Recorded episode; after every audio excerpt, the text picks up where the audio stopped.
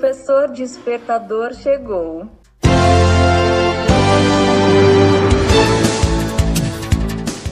Olá, eu sou o professor Diante Vasconcelos e estou aqui para mais um podcast.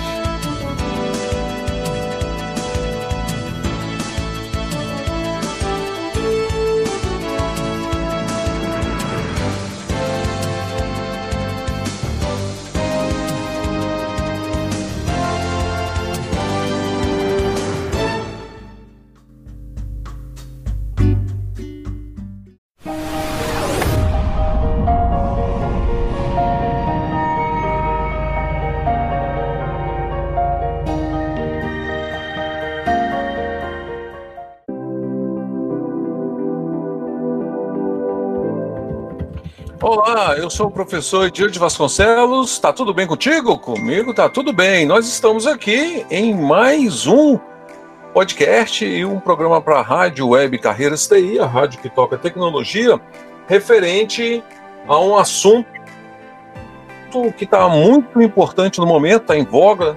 E eu também estou com os convidados, os nossos colunistas, os nossos as nossas estrelas da nossa constelação, que eu já falei isso para vocês em outros episódios. O nome do programa é Direto ao Ponto. Carreiras TI, nós trazemos alguma coisa referente a, ao assunto de segurança, cibersegurança, enfim. É o professor Adão Santos e o professor Márcio Souza. Boa noite, bom dia, boa tarde, boa noite. Olá, pessoal, boa noite. Olá, Ednilton, olá, Márcio. Vamos é, esquentar o bate-papo aqui com o pessoal aí para deixar nossos ouvintes aí antenados sobre a segurança e defesa cibernética, enfim, segurança ofensiva, né? Boa noite, pessoal. Boa noite, Ed. Boa noite, Santos. É um assunto bem polêmico, mas é importante, né? É, eu acho que é um bate, vai ser um bate-papo muito construtivo com certeza. Muito bacana. Então, o tema de hoje: qual o limite entre segurança cibernética ofensiva e atividade cybercriminosa? Então, senhores, eu pergunto: qual é esse limite entre segurança cibernética ofensiva e a atividade criminosa?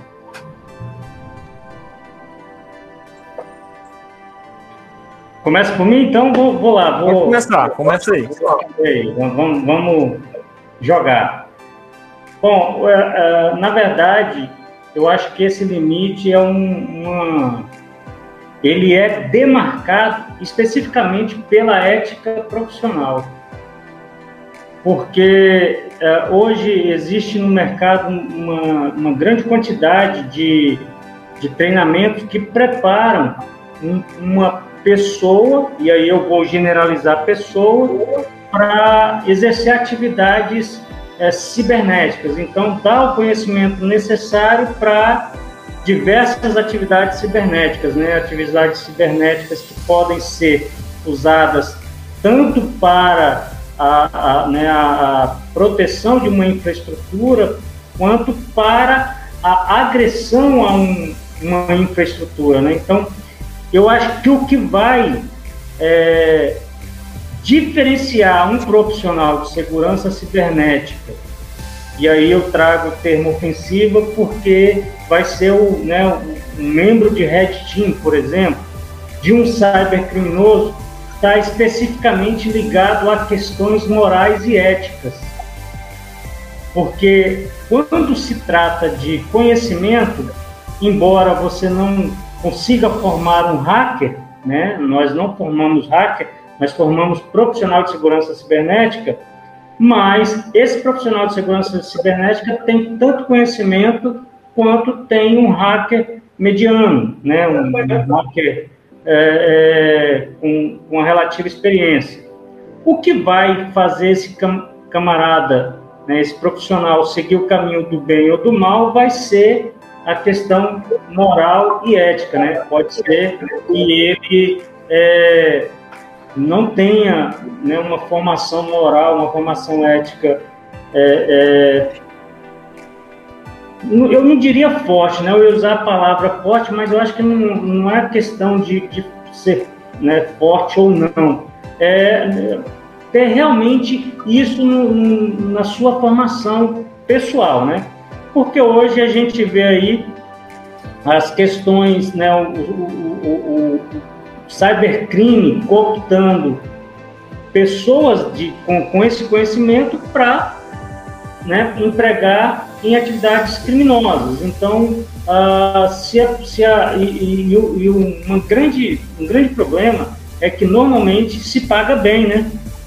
E aí, aí entra, entra a dicotomia entre né, o, o profissional bem remunerado e aquele mal remunerado.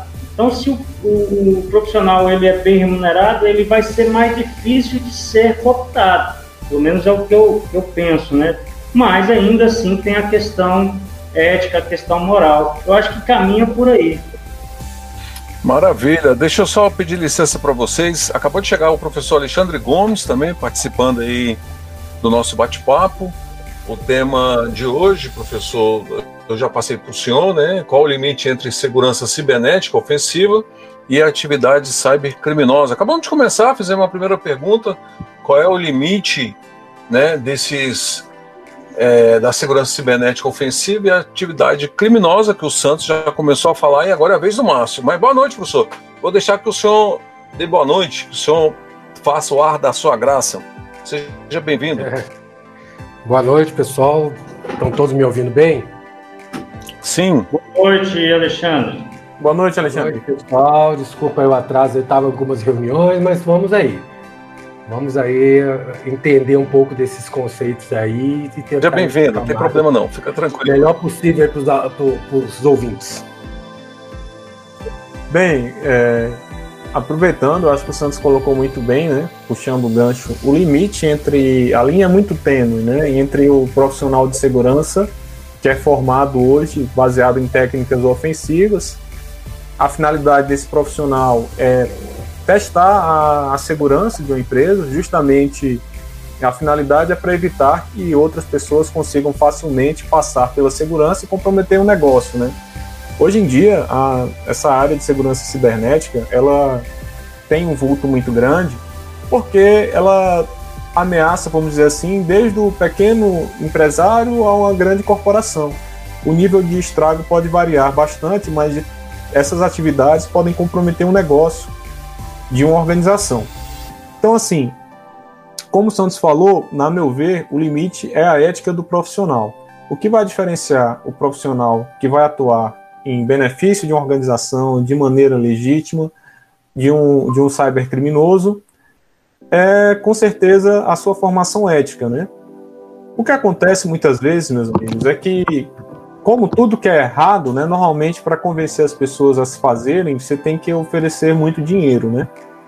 Então, assim, o que eu chamo a atenção é que a gente tem que ter muito cuidado é, para quem está entrando na área, isso nossos ouvintes que estão aí iniciando na carreira e pretendem seguir na área de cibersegurança, com isso. Por quê? Não é porque não é que você porque você sabe fazer que você vai fazer, né? Então assim, você a atividade nossa de segurança ofensiva, ela é uma atividade que tem que ser pautada na ética, dentro dos limites. O profissional de segurança nunca pode, por exemplo, é, entrar em movimentos hacktivistas, porque se vocês forem olhar, a maioria desses movimentos hacktivistas, é, eles por trás deles a gente tem o cybercrime, tem criminosos ganhando muito dinheiro com isso. A primeira, o primeiro parte, né, para cooptar apoio popular, eles vão pegar alguém que está fazendo algo errado, algo sujo, vão difundir uma informação, mas não se iludam, isso não está sendo feito à toa. Essas pessoas estão fazendo isso para ganhar apoio popular, mas eles são criminosos e eles estão usando outras informações. Imagine se tomando por base casos que aconteceram aí de vulto, de vazamento de dados de governo, de ameaça. Eu vou trazer a baile aqui o caso do WannaCry. Todo, todo mundo que acompanhou a mídia, até quem não é da nossa área, foi motivo de divulgação em jornal, enfim. O WannaCry ele teve origem num vazamento de dados feito por o grupo Shadow Group, se eu não me engano, e supostamente era uma arma do exército americano, uma vulnerabilidade, conceito de arma cibernética, né? Era uma vulnerabilidade que só eles conheciam, então, portanto, se torna uma arma. Não há como confirmar isso, mas há indícios. E nesse escopo, o, o que aconteceu? A divulgação de maneira irresponsável sobre o pretexto de que, olha, eu estou fazendo um bem para o mundo, para o universo, porque eu estou mostrando uma realidade, comprometeu muitas organizações. Inclusive, à época, teve hospitais que pararam de operar porque tiveram todo o seu sistema criptografado. Né? Isso é só um exemplo é, do potencial destrutivo disso. Então, assim, eu deixo aqui, levanto essa bandeira, principalmente para quem está pensando em entrar na área, não se deixem levar por campanhas, por pessoas que estão dizendo que estão fazendo bem, justificando um crime, né? É, não, não podemos tolerar os fins justificarem os meios. Porque a gente só vê o que a pessoa que está explorando isso quer que a gente veja, né? E sai do controle. Como eu falei, nesse exemplo aí, teve hospitais que pararam de funcionar por conta de uma divulgação irresponsável de algo que poderia prejudicar a segurança de muita gente. Maravilha, então. Tem alguma coisa para falar, Alexandre? É, vou, vou, fazer um comentário só de um lado, do outro lado, que eu acho que os professores aí, o Adão e o Márcio, têm muito mais know-how para poder explicar sobre a situação. Eu vou falar sobre, assim, o meu lado, o nosso lado, do lado empresarial, né? É, que vem ocorrendo, assim, é até a chantagem. Eu acho que o Márcio abordou muito disso aí. É, o, a, tem visto, a gente tem visto muitas, é, muitas pessoas tentando né, entrar no seu sistema, entrar na sua organização de forma ilícita e tentando fazer pequenas chantagens. Na verdade, assim, é, a pessoa coloca lá dizendo que está fazendo um, um, trabalho, que o Márcio colocou bem aí, em benefício da humanidade, porque você está é, mostrando que está falho e tudo. Por outro lado, as pessoas também começam, olha, tá vendo como está falho isso aí? Me procure que eu sei, sei é, é, proteger, né? sei te proteger. Sei, então, assim, tem muito essa, esse lado de chantagem, tá? E a, a gente já, já viu, né? Às, às vezes a pessoa tem uma dificuldade muito grande de se expor. Mas quando ela coloca lá, olha aqui, tá vendo? Esse, essa, é interessante quando o pessoal coloca, coloca sistema no mercado, né? Coloca site, é a quantidade, o bombardeio que ocorre no seu, no seu site. Aí depois chegam alguns assim, olha, tá vendo? Olha a quantidade de invasão que teve, olha a quantidade de coisas, portas que estão abertas, olha isso, fazendo um tipo de chantagem. Então eu acho que vocês colocaram muito bem que é, quem está entrando no mercado, a organização ela não vê desse jeito. Né? Ela, ela vai investir, né? ela não vai investir nesse cara que está de fora, não vai investir nesse, nesse aventureiro, ela vai investir numa pessoa responsável dentro da organização, que se comprometa com a organização, que assina um contrato com a organização para evitar esses problemas. Maravilha, então. Pode falar, pode falar. É uma, uma coisa bem interessante, né? É, fazendo analogia do que o professor Alexandre falou, é como se a pessoa chegasse com a arma, te assaltasse e dissesse: Não, agora eu vou te ensinar a, a se proteger. E como é que você confia na, numa pessoa para fazer a segurança da sua organização que está fazendo isso mediante chantagem, né? É absurdo. Só que a maneira que eles vendem, a propaganda que eles fazem é no sentido de que seja algo legal, que é algo normal, tentando cooptar, né? É, para usar esse termo, que é um termo bem pesado, mas conseguir apoio dos leigos, né? E quem está entrando na área, normalmente eles vendem isso com certo romantismo. Isso é errado.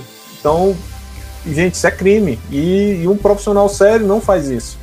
E o resultado disso é o cara não vai conseguir. E se ele pode até ser que uma porventura, um caso ou outro, ele consiga ser bem sucedido numa extorsão, mas ele vai acabar sendo preso. E como criminoso que é, o crime não compensa, né? eu, que, é, eu, eu queria trazer, um, trazer uma, uma. levantar a discussão.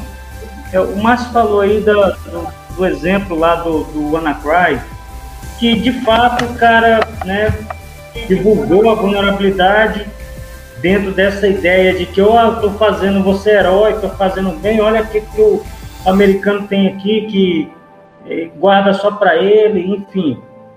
Só que, o é, que, que acontece? Quando uma pessoa que, que tem a posse de uma vulnerabilidade tão séria e tão grave como a do Anacry. E aí a gente tem outros exemplos, né? Tem vários outros exemplos, Eternal Blue, é, enfim, é, é, tem, temos bastante, bastante exemplos aí, né? Dobro Pulsar, tem um monte de, de exemplos. Quando uma pessoa pega essa vulnerabilidade que ela tem e solta assim na, na internet, ela vai, ela vai jogar tipo, assim, vai distribuir isso para muita gente na internet. E aí muita gente vai pegar aquilo ali, vai escrever um tutorial, vai fazer um vídeo ensinando como como explorar aquela vulnerabilidade. E aí você vai criar um, um exército descoordenado, porque hoje todo mundo tem acesso à internet, tem acesso a, a, a, né, aos vídeos no YouTube, a, enfim, a, internet de uma maneira geral. Um camarada que não tem um conhecimento razoável vai pegar ali um tutorial, vai pegar um, um, um vídeo no YouTube e ele vai reproduzir aquilo. E daí um pouco ele está procurando por, por, né, por servidores na internet vulneráveis àquele tipo de, de, de, ataque. E aquele cara, às vezes, ele nem tinha intenção de fazer um ataque é, é, malicioso, mas ele, ele foi aguçado para aquilo. Né? Ele, ele, foi, ele foi estimulado. Então, assim, acaba essa pessoa que inicialmente vaza essa vulnerabilidade lá, publica ela de forma, ah, eu estou fazendo bem, pô, é, de repente esse bem não é tão bem assim. Aí eu trago uma outra questão. Nós que trabalhamos, por exemplo, com treinamento de, de, de equipes de, de, de, segurança ofensiva, né? trabalhamos com Hack Team. Como que nós podemos garantir ou minimizar a, a, a, né, a, a entrada, a, a, ter um público, né, ensinar certas técnicas a pessoas irresponsáveis ou a, a pessoas que não têm ética. Que, que, esse cara vai vir aqui aprender comigo técnicas é, é, de segurança ofensiva para depois, amanhã ou depois, ele não fazer segurança ofensiva, mas fazer atividade maliciosa. Como é que a gente poderia é, é, minimizar isso? Entendeu? onde eu estou querendo chegar? Eu, eu como, como profissional é, que estou trabalhando na área e treinando equipes na área, eu, eu fico um pouco preocupado com isso, porque é, eu posso estar tá treinando um cara para amanhã ou depois estar tá atacando o site lá do Alexandre, né? Então fica, fica bem, bem, eu acho que assim, é, é complicado é. e eu não tenho uma solução fácil. É, jovem, e realmente é difícil ter uma solução fácil. Há quem defenda no âmbito da, da, vamos dizer assim, um âmbito de controle maior sobre as pessoas sobre esse tipo de conhecimento. Hoje, não tem esse controle nenhum, né? A gente que trabalha nisso, a gente realmente tem esse receio e é muito complicado, porque não é só a gente, mas hoje qualquer treinamento que você vai fazer, seja no Brasil ou no mundo, é, de segurança ofensiva, que ensina as mesmas técnicas que são utilizadas pelo, pelos criminosos, vamos dizer assim, é, você não precisa comprovar requisito nenhum de ética ou de moralidade, você só precisa pagar. Né? Seja na Europa, seja nos Estados Unidos, remotamente ou presencialmente, desde que você tenha condições de pagar, de ir lá e não esteja falsificando nada, a princípio você pode fazer o curso, né? Isso é um assunto que é, é muito difícil ter controle sobre isso. Eu, vejo, eu não vejo uma, uma solução fácil, até porque isso, o conhecimento também está difundido na internet. Claro que você ir, ir fazer um curso é algo que facilita o processo de aprendizagem, né? Não é todo mundo consegue ser autodidata e o tempo que isso leva. Acaba que é uma discussão muito boa, Santos. Eu acredito que eu não vejo uma solução a curto prazo. Tem que se discutir se nós temos que controlar, porque também é uma, uma, uma possibilidade que não é suficiente, né? Mas eu também nem sei se é correto. É, ah, vamos exigir antecedentes criminais. Será que esse, esse cidadão que está querendo fazer o curso já cometeu um crime cibernético? Aí será que a gente poderia excluir ele porque ele já cometeu um crime cibernético? A gente não tem um amparo legal para isso, né? Então, assim, e é. nós, como, e nós e as empresas, né, é, que dão capacitação, eles também não têm condições de averiguar isso. É, eu acho que. Claro, legal para isso. Isso, isso eu acho que seria resolvido em parte, ou começaria a resolver se surgisse uma legislação nesse sentido, né? Exato. Eu acho que do ponto de vista legal, a gente não tem, não tem, não pode fazer essa, exigência, especialmente agora com a, com a lei de proteção de dados, que você não pode estar pegando qualquer dado da pessoa, enfim, é, é, é, você vai, você tem que tomar mais cuidado, né? Não que, que seja ilegal você pedir para o cara apresentar um, não é isso, mas eu acho que, que nós não temos amparo legal. Realmente, eu acho que aí precisamos aqui de um, de um especialista em em, em direito para debater com a gente. Mas, assim, é uma questão que preocupa. Você falou do controle, é meio complicado controlar isso também, cara, porque eu acho que, assim, se, se como, como que o Estado poderia exercer algum controle? Será que seria mais ou menos como controle de porte de arma? Mas isso está na cabeça das pessoas, esse conhecimento. Então, é, sabe, é, é, uma coisa intangível. Então é, é, é, muito complicado. Isso, isso aí eu acho que extrapolando assim um pouco o assunto é a mesma dificuldade de você identificar um terrorista em potencial que não tem antecedente nenhum. Aí você vai cair naquela dicotomia entre liberdade, garantia individual, liberdade, privacidade e monitoramento do Estado, né? É, uhum. Aí aquela coisa, né? Eu acho que eu sou do sempre, eu acho que a solução está mais ao centro, né? Para você garantir alguma coisa desse tipo, você tem que fazer um monitoramento de ferindo liberdades individuais. Ah, se isso for utilizado para de maneira, como eu vou dizer assim, por uma pessoa boa que esteja no poder, bem intencionada, né? Durante o momento pode se tornar, não, olha, ele só vai inspecionar a pessoa que vai cometer crime. Mas no segundo momento, havendo uma troca de poder, que sempre vai haver uma troca de poder, aquilo pode ser extrapolado. Ao invés de ser utilizado para evitar que as pessoas cometam crime, vai ser utilizado aquele, aquele monitoramento de toda a população para começar um regime ditatorial, né? Isso é uma, é uma dicotomia muito grande, por isso que eu acho que é, é, é improvável a gente conseguir exercer um controle sobre isso sem criar mecanismos que podem ser utilizados para, vamos dizer assim, para criar depois uma ditadura. É, é o conceito de arma, né? toda arma ela pode servir para proteção e pode servir para ataque. É, é, uma dicotomia. Inclusive, é um paradigma nosso na cibernética, porque as mesmas ferramentas que a gente usa para verificar a segurança, a gente pode utilizar para atacar. Né? Porque se você tem uma ferramenta que verifica a segurança de uma organização, vamos pensar um pouco de segurança física. Se você tem um conjunto de técnicas e procedimentos para verificar o nível de segurança física de uma organização, aquele mesmo conjunto de técnicas e procedimentos podem ser utilizados para verificar a segurança de outra organização, no sentido de que você vai querer explorar aquela organização, para você fazer um plano de ataque àquela organização, conhecendo aquela organização. Então aí eu acho que vai cair muito na, na filosofia, meu amigo. Eu acredito que a gente não tem como controlar isso.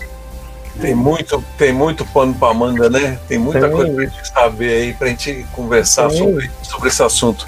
Mas deixa eu voltar aqui um pouquinho é... Isso, é, isso, aí é até uma questão de uma questão social, né? Uma questão é, é, você tem pessoas boas e pessoas ruins, pessoas que estão em prol de, de ajudar, pessoas que estão em prol de, de atrapalhar, de se beneficiar. Então essa, essa é a sociedade, né? Então é, é complicado. É complicado. É, é assim, fora do, do, mundo da internet, é também dentro do cyber, né? Cyber, cyberspace. É, é uma questão da humanidade. É só para é, dar um exemplo mais da, da cibernética, que é algo que cabe discussão, aí cada um vai ter uma opinião, é sobre a rede Tor, né? A rede Tor, que fornece anonimização para quem utiliza, se utilizada da maneira correta, com algumas precauções. Ela foi criada, vamos dizer assim, com a boa intenção de é, evitar regimes ditatoriais que oprimem as pessoas, permitir o acesso à informação de maneira anônima, para evitar monitoramento de estados opressores. E aí caímos de novo na dicotomia. Uma ferramenta que foi criada para facilitar para pessoas que estão sob alguma opressão é utilizada por criminosos, porque garante, garantem, pode garantir a anonimização. Então, a gente vai cair naquela questão da humanidade, né? Do bem e do mal. Então, assim, a gente tem que decidir. É. Aí cabe a nós, depois, né? A gente pode até virar um outro podcast para discutir isso, mas espera aí. Será que a liberdade de alguns, a mesma ferramenta que eu utilizo para prover liberdade para alguns, ela é utilizada por uma grande quantidade de pessoas para cometer crimes? Ou para traficar informações, para exfiltrar informações de maneira anônima? E aí a gente vai ficar naquela. O que fazer, como fazer, o que é bom, o que não é. Será que era necessário? É, é aquela. É aquela é, vamos, vamos voltar com a história dos nossos pais e nossos. Né, é, nossos pais, que, né, que quando a gente era pequeno, chegava lá no supermercado, você passava, pegava, a criança pegava uma balinha, aí o pai fala assim: volta lá que não é seu. Você não tem que fazer isso. Volta lá. Então é a mesma coisa aqui. Você, o cara tem, você tem tudo para poder fazer, mas você vai fazer? Então isso está na cabeça da pessoa, que acho que o Adão falou bem, bem claro, a cabeça da pessoa. Então vamos educar. Então espero, a gente espera que boa parte desses desses novos, né, profissionais que estão estudando, pega esse assunto, assim, usem para o bem. Então assim, Sim. sei que eu posso fazer, mas eu não vou fazer. Sim. É. Vou, e vou evitar, e vou fazer de tudo para evitar, né, ou instruir, evitar que outros façam. Ah, é, a gente como professor, a gente, a gente já faz isso, mas na, nas instruções, nas aulas, é, conscientizar também. Claro que a gente, conscientização às vezes não resolve, né? Mas é. é o que a gente pode fazer, como o professor Alexandre falou, é até porque se todo mundo começar a, a fazer o errado, a gente vai tender ao caos, né? Então, nada vai funcionar. É.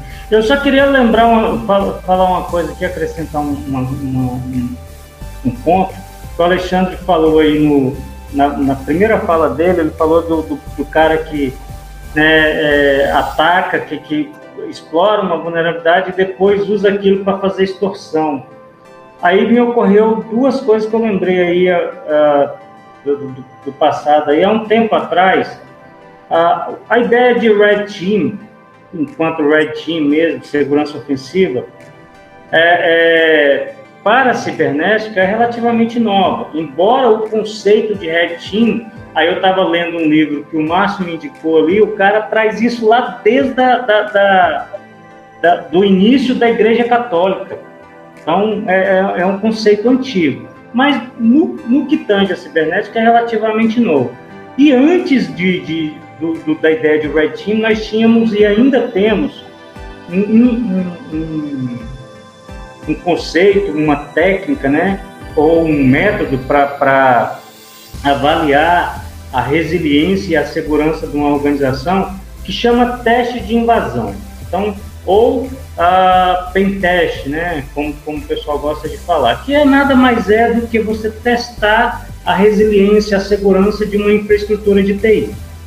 E, e, e eu li, de, nesses estudos que a gente faz aí, algum tempo atrás eu li um, um livro, e nesse livro falava lá de um, de um caso em que uma equipe explorou a vulnerabilidade de, um, de uma grande organização, de uma multinacional, extraiu informações, segredos industriais, e depois foi lá na, na organização ofereceu serviços. Olha, sua organização tem uma, uma vulnerabilidade assim que a gente consegue explorar aqui a prova de que eu explorei ela e a gente cobra tantos milhões para resolver isso.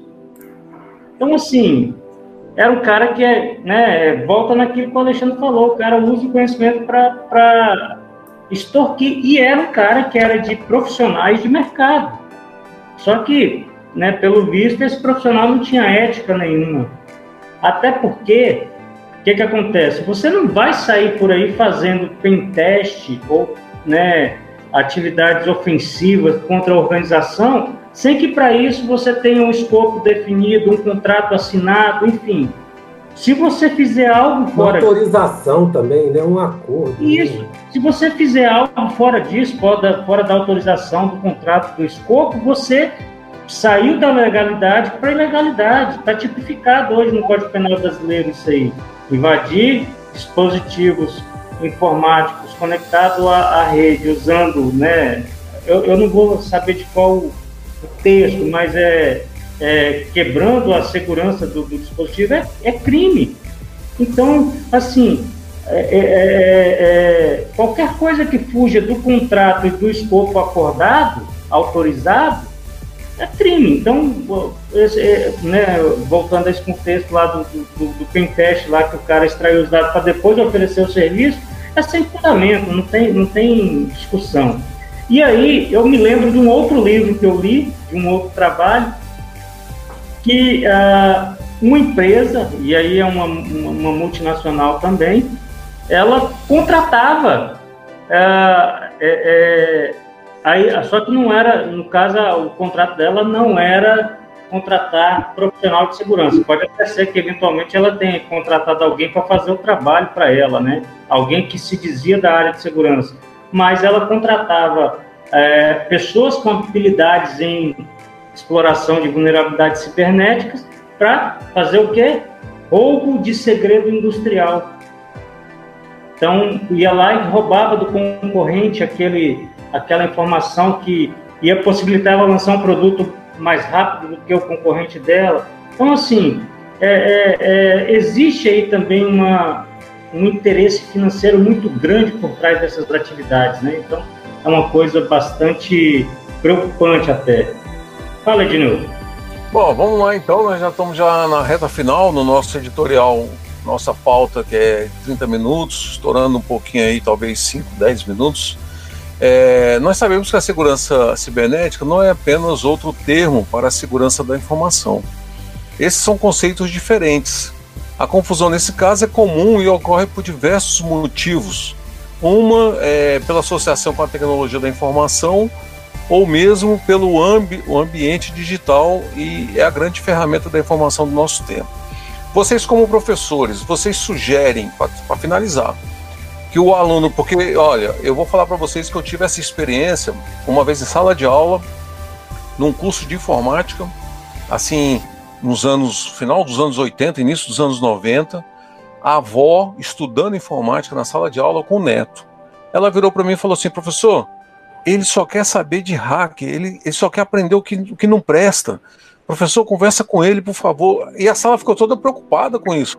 Vocês aconselham que o profissional de informática ele siga pelo caminho correto, caminho que é certo, que ou seja, o profissional do, do, da cibersegurança, ou ele seja um cybercriminoso. É óbvio que eu sei qual é a resposta, mas eu quero que vocês falem baseado é, na experiência que vocês tenham, que vocês adquiriram até agora, porque o bandido a impunidade ela é, ela é, crescente, ela é real. É, sabe que não vai, ah, isso não vão me pegar.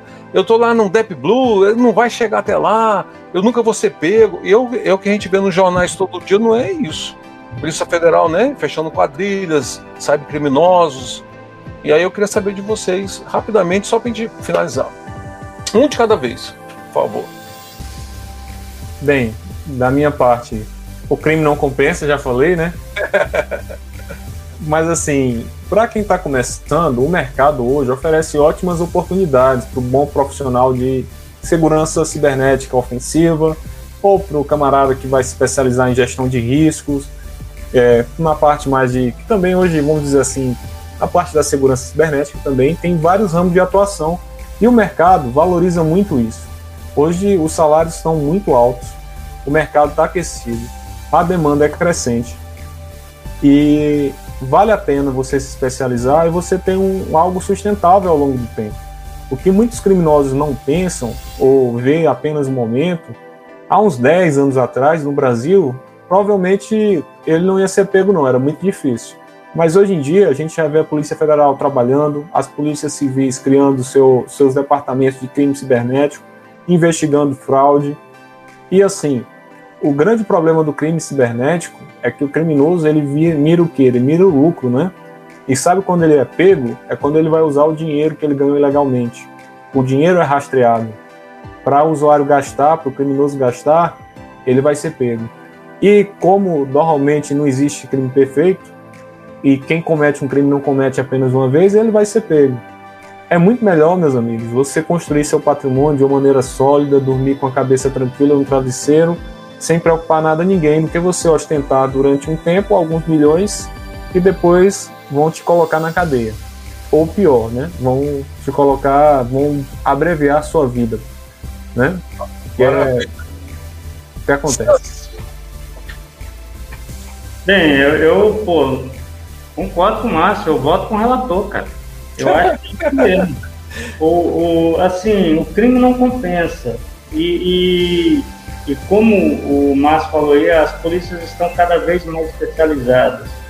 Então, é, é, não, não é raro, aliás, é mais comum uh, uh, do que a gente pensa, a polícia está batendo na porta de, de pessoas aí que estão fazendo atividades cybercriminosas. Esses dias, recentemente, tivemos aí né, a prisão de um camarada lá em São Paulo, com 7 milhões no apartamento dele, oriundo de atividade cybercriminosa, né? O cara fazia um malware lá que enfim, dava acesso à conta bancária do, das vítimas. E aí né, ele achou, achou uma maneira fácil de ganhar dinheiro, mas hoje ele está atrás das grades.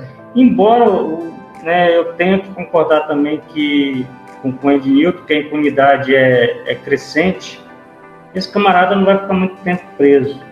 Ele vai pagar um bom advogado, os 7 milhões dele não vai, vão todos para pagar o advogado, ele vai gastar um milhão pra, com o advogado e vai ficar 6 com 6 milhões lá para gastar, infelizmente, né?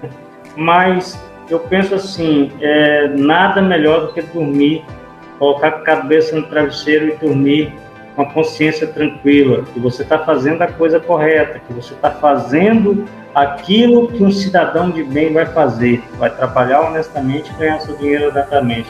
Então, para o pessoal que está entrando na área, é uma atividade prazerosa, é uma atividade é, é, pô, instigante, estimulante. Se o cara quer se desafiar, não vá para o mundo do, do, do, né, do cybercrime, não. Vai fazer, jogar CTF, eu não sei se vocês conhecem esse termo, mas eu sei que, que é, conhece, conhece porque já participou de bastante CTF aí, mas uh, uh, o Ednilton Alexandre. CTF é um, é um game hacker, né? Então, é, CTF, na verdade, é o acrônimo de Capture the Flag, né? É Capture a Flag. É, e, e, e, enfim, é, é, uma competição gostosa, é invasão de sistemas mesmo, mas é tudo em ambiente controlado, ambiente feito para isso, né? Então, uh, o cara quer se desafiar, não vai entrar no sistema dos outros, celular dos outros. Vai, procura um CTF aí, hard, para jogar. É muito mais. Para brincar, né? Para brincar, vai se desafiar lá. É. E aí, e, aí e, e, olha que hoje o CTF. Até mesmo porque, o professor Santos, quando o, o profissional ele tenta estudar para ser um hacker, ele também está estudando e ele pode aproveitar para o lado do bem, né? Exatamente. Ele será um excelente profissional, um excelente cyber isso, é o que eu ia falar. Além de o cara estar tá se divertindo jogando o CTF lá, ele está evoluindo e está sendo visto. E aí acaba que isso vai ficar, vai, vai se tornar uma fonte de renda muito boa para ele. É como o aluno, eu falo para os alunos, ó, oh, vocês podem criar cola, porque vocês ao, ao preparar a cola para a prova, vocês estão estudando, só não usa a prova. É, não usa vocês, cola. Acredita, vocês acreditam que eu já peguei cola na lente de contato? Sacanagem. Na lente de contato, é. Alexandre, suas considerações finais. Microfone, microfone. É, senhores, eu concordo em gênero, no grau que vocês estão falando. Vou um pouco mais só para reforçar um pouco da questão ética. É, volta ali assim, a gente aprende a, a que, é, que é certo é certo, é errado é errado. Né? Então vamos colocar o seguinte: o que é dinheiro que você ganhou de forma ilícita, né? Você ganhou um dinheiro de forma ilícita, você vai gastar né, esse dinheiro pensando que você vai gastar ele também em coisas que vão gerar é, esse, essa, esse desconforto em você e em outras pessoas. Você vai ser descoberto. Você vai, vai, vai, alguém vai falar. Alguém, cara, vamos fazer a coisa certa. Vamos aprender como a gente aprendeu com nossos avós. Vamos fazer a coisa certa. Vamos, vamos trabalhar honestamente. Até o Ednilton falou de questão de segurança da informação. A gente está falando sobre cibernética Qualquer um também pode chegar lá, você não pode chegar agora na, na empresa onde você trabalha, pegar um material de sua empresa e levar para outra olha aqui, ó. Você está roubando. Né? Só, só os meios são diferentes. Né? Você ganhou, ganhou dinheiro honestamente, olha que coisa boa. O Adão até falou, vou dormir bem, né?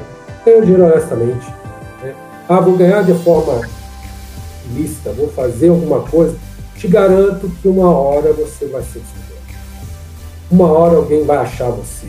Nem que seja seu vizinho. Né? eu estava vendo uma reportagem, né? assim, por alto, né? vou até fazer a propaganda aqui daquele, daquele delegado lá de São Paulo, que agora é famoso pra caramba, que todo mundo, já, alguém já deve ter visto aí, o delegado é, Braga, até esqueci o nome, que é agora delegado, ele falou, olha, é que ele, ele tá atrás de um monte de, de, de bandido. Ele falou, cara, bandido não importa qual tipo de bandido. Ele vai querer ostentar, ele vai querer se mostrar, ele vai querer colocar. Alguém vai olhar, alguém vai falar, alguém vai. Não tem jeito. É como o Márcio falou, é rastreado, né? É, não, mas assim, mesmo que o cara, o cara do lado fale assim, olha, esse cara aqui tem um ano atrás que o cara não tinha nada. Hoje o cara tem três carros na garagem, duas casas, não sei o quê. O que esse cara fez da vida? Entendeu? Então, assim, não adianta. Não adianta. Trabalhe, ganhe sua casa, ganhe seu carrinho. Né? Compre, né? Ganhe não, desculpa, compre seu carrinho. Né? Então, maravilha. Então você vai ver que vai ser bem. Bom, senhores, agradeço a presença de todos. Espero você, ouvinte, que esteja gostando. Direto ao ponto, Carreiras TI, hoje com o tema Qual o limite entre segurança cibernética ofensiva e a atividade cybercriminoso, com os professores Márcio Souza, Adão Santos, Alexandre Gomes e eu, professor Diogo Vasconcelos. Um abraço, turma, e até a próxima. Até a próxima, pessoal. Abraço, pessoal. Lembre-se, juízo. Um abraço.